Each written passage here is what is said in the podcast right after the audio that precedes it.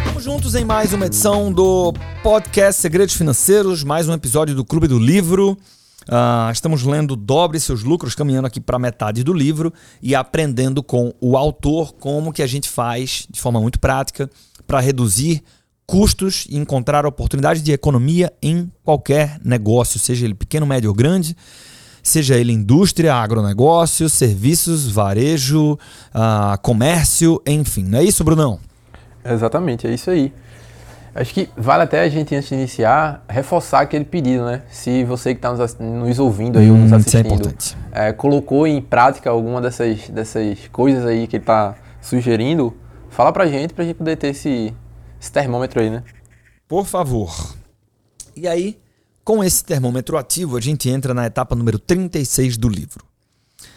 Despesas capitalizáveis.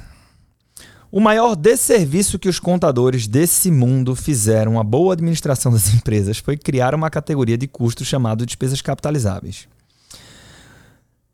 Isso aqui a gente vai precisar de um pouco de noções contábeis, tá? Deixa eu avançar aqui, depois eu contextualizo o nosso ouvinte caso ele não esteja 100% por dentro. Um gerente que gasta um milhão de reais, vou adaptar, adaptar aqui, tá? Com um item comum de despesa, sente uma queda imediata de lucros. Um gerente que gasta um bilhão em bens de capital nada sente, segundo os contadores, até que a depreciação comece a aparecer. O capital, fábrica, imóveis e equipamento custa dinheiro e deve ser administrado com a mesma vigilância. De fato, com maior vigilância, pois as quantias costumam ser muito maiores que as despesas comuns. Muitas empresas, porém, são completamente indulgentes ou irresponsáveis quando se trata de controlar os gastos com bens de capital. Certa vez introduzi um sistema de avaliação de gastos com bens de capital para uma companhia que faturava 8 bi de dólar. O presidente me disse depois: Sabe, esta é a primeira vez que procuramos saber se precisamos realmente gastar esse dinheiro era uma confissão extraordinária, considerando os bilhões de dólares que a empresa investe em bens de capital. Outro alto executivo da mesma empresa, um vice-presidente do grupo, se orgulha de ser um estrito controlador de custos. E é, exceto quando se trata de gastos com bens de capital.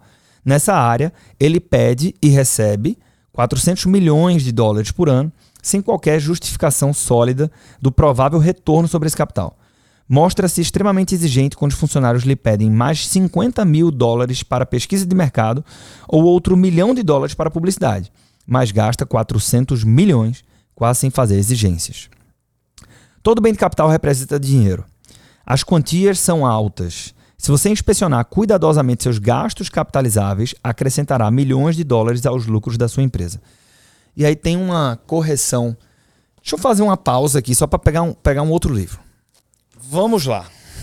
Peguei outro livro aqui chamado Princípios Básicos de Contabilidade para Profissionais em Mercados Competitivos. É uma edição é, que era Administração para não administradores, Economia para não economistas, Contabilidade para não contadores. E esse foi escrito pelo Carlos Alexandre Sá.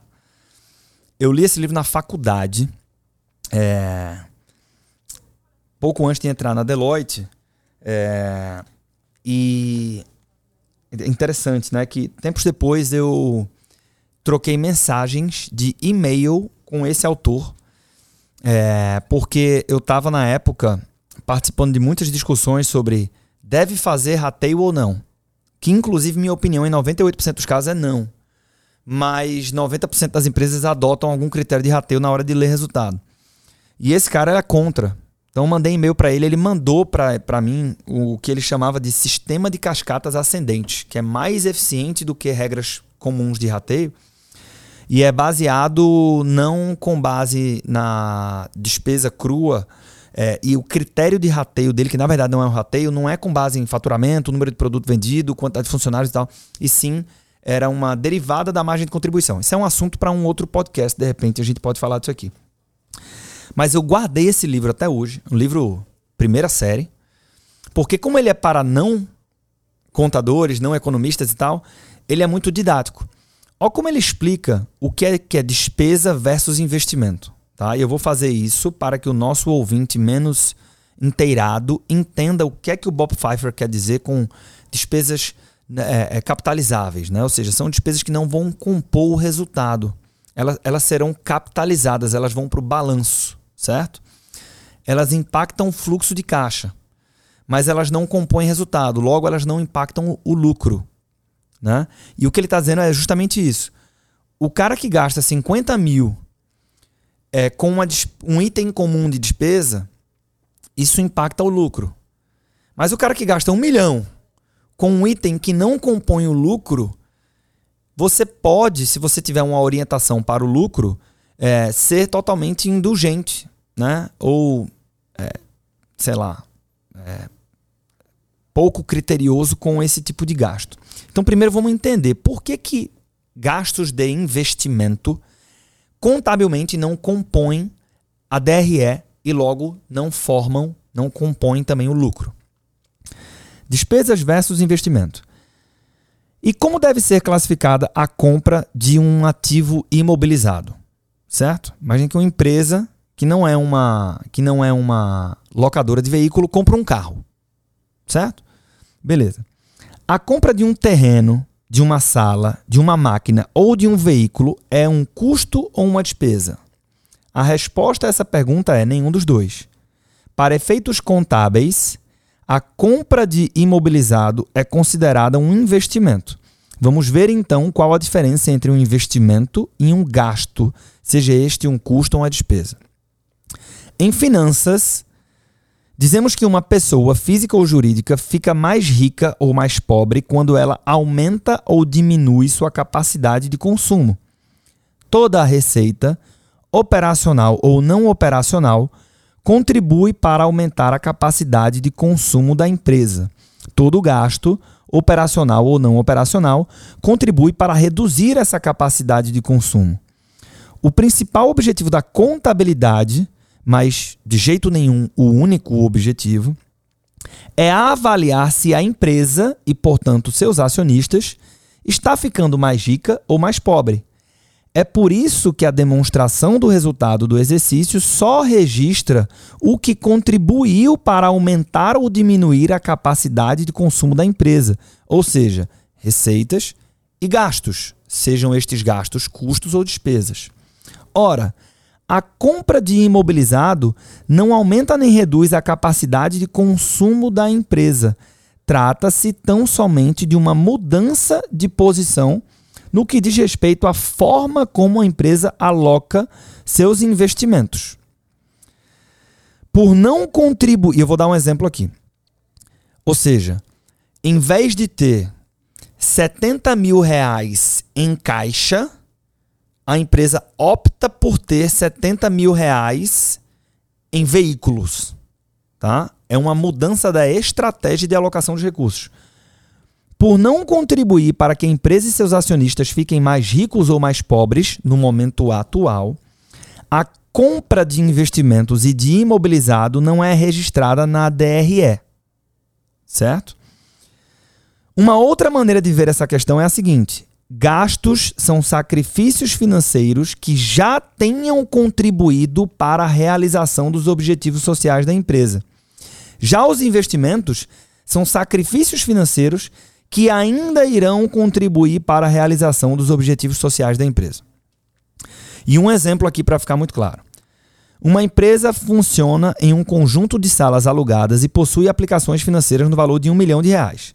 Um belo dia, a direção da empresa decide que o valor dos aluguéis está muito alto e resolve comprar um conjunto de salas por 600 mil.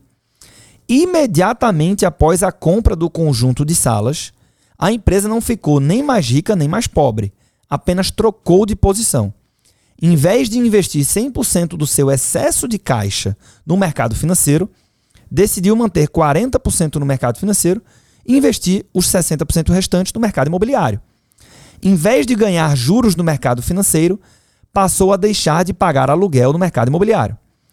Pode ser que essa mudança de posição em seus investimentos se mostre muito rentável.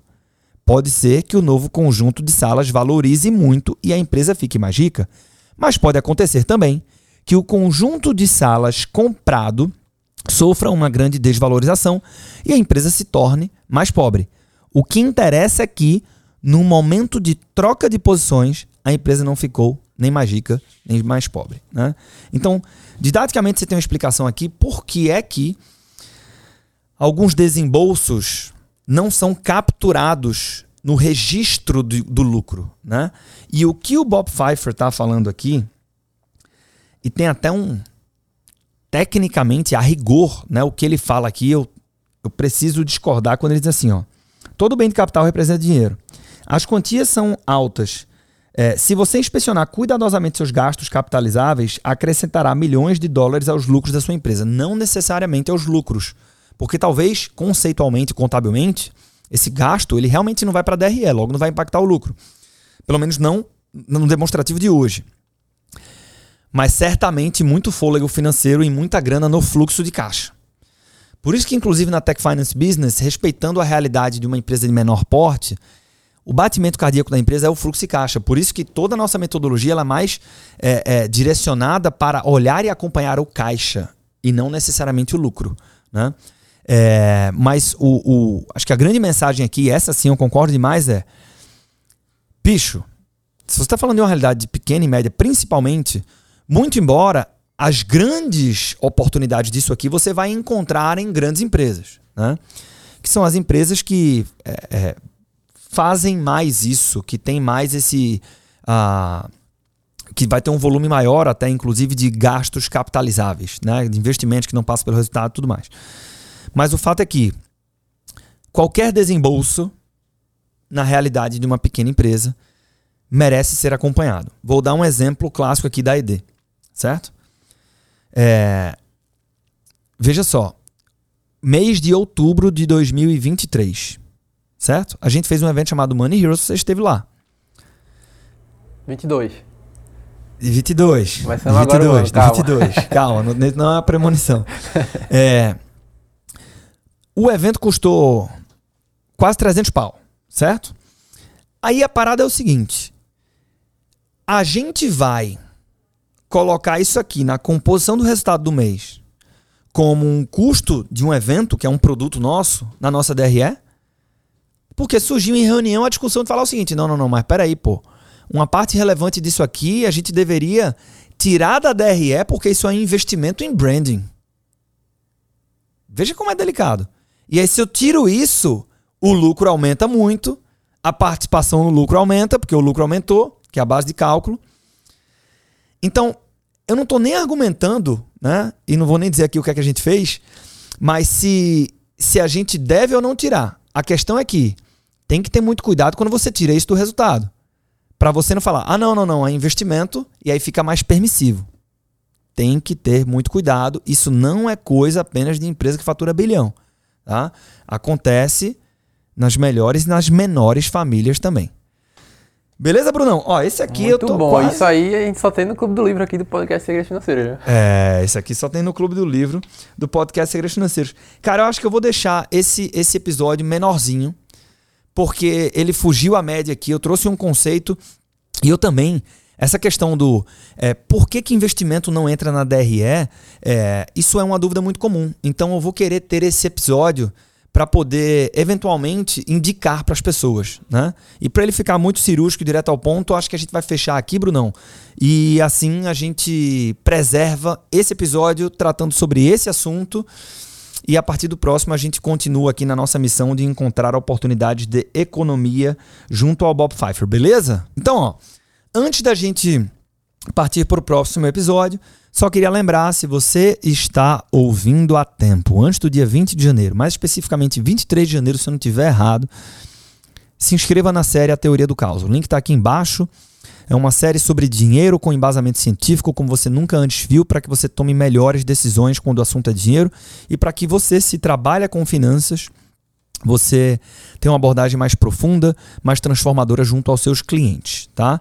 Se você chegou aqui depois da série A Teoria do Caos, manda uma mensagem para mim se você se interessa por finanças comportamentais, que eu vou provavelmente conseguir indicar algum material super bacana sobre esse assunto para você. Beleza? Agora sim, a gente se encontra no próximo episódio.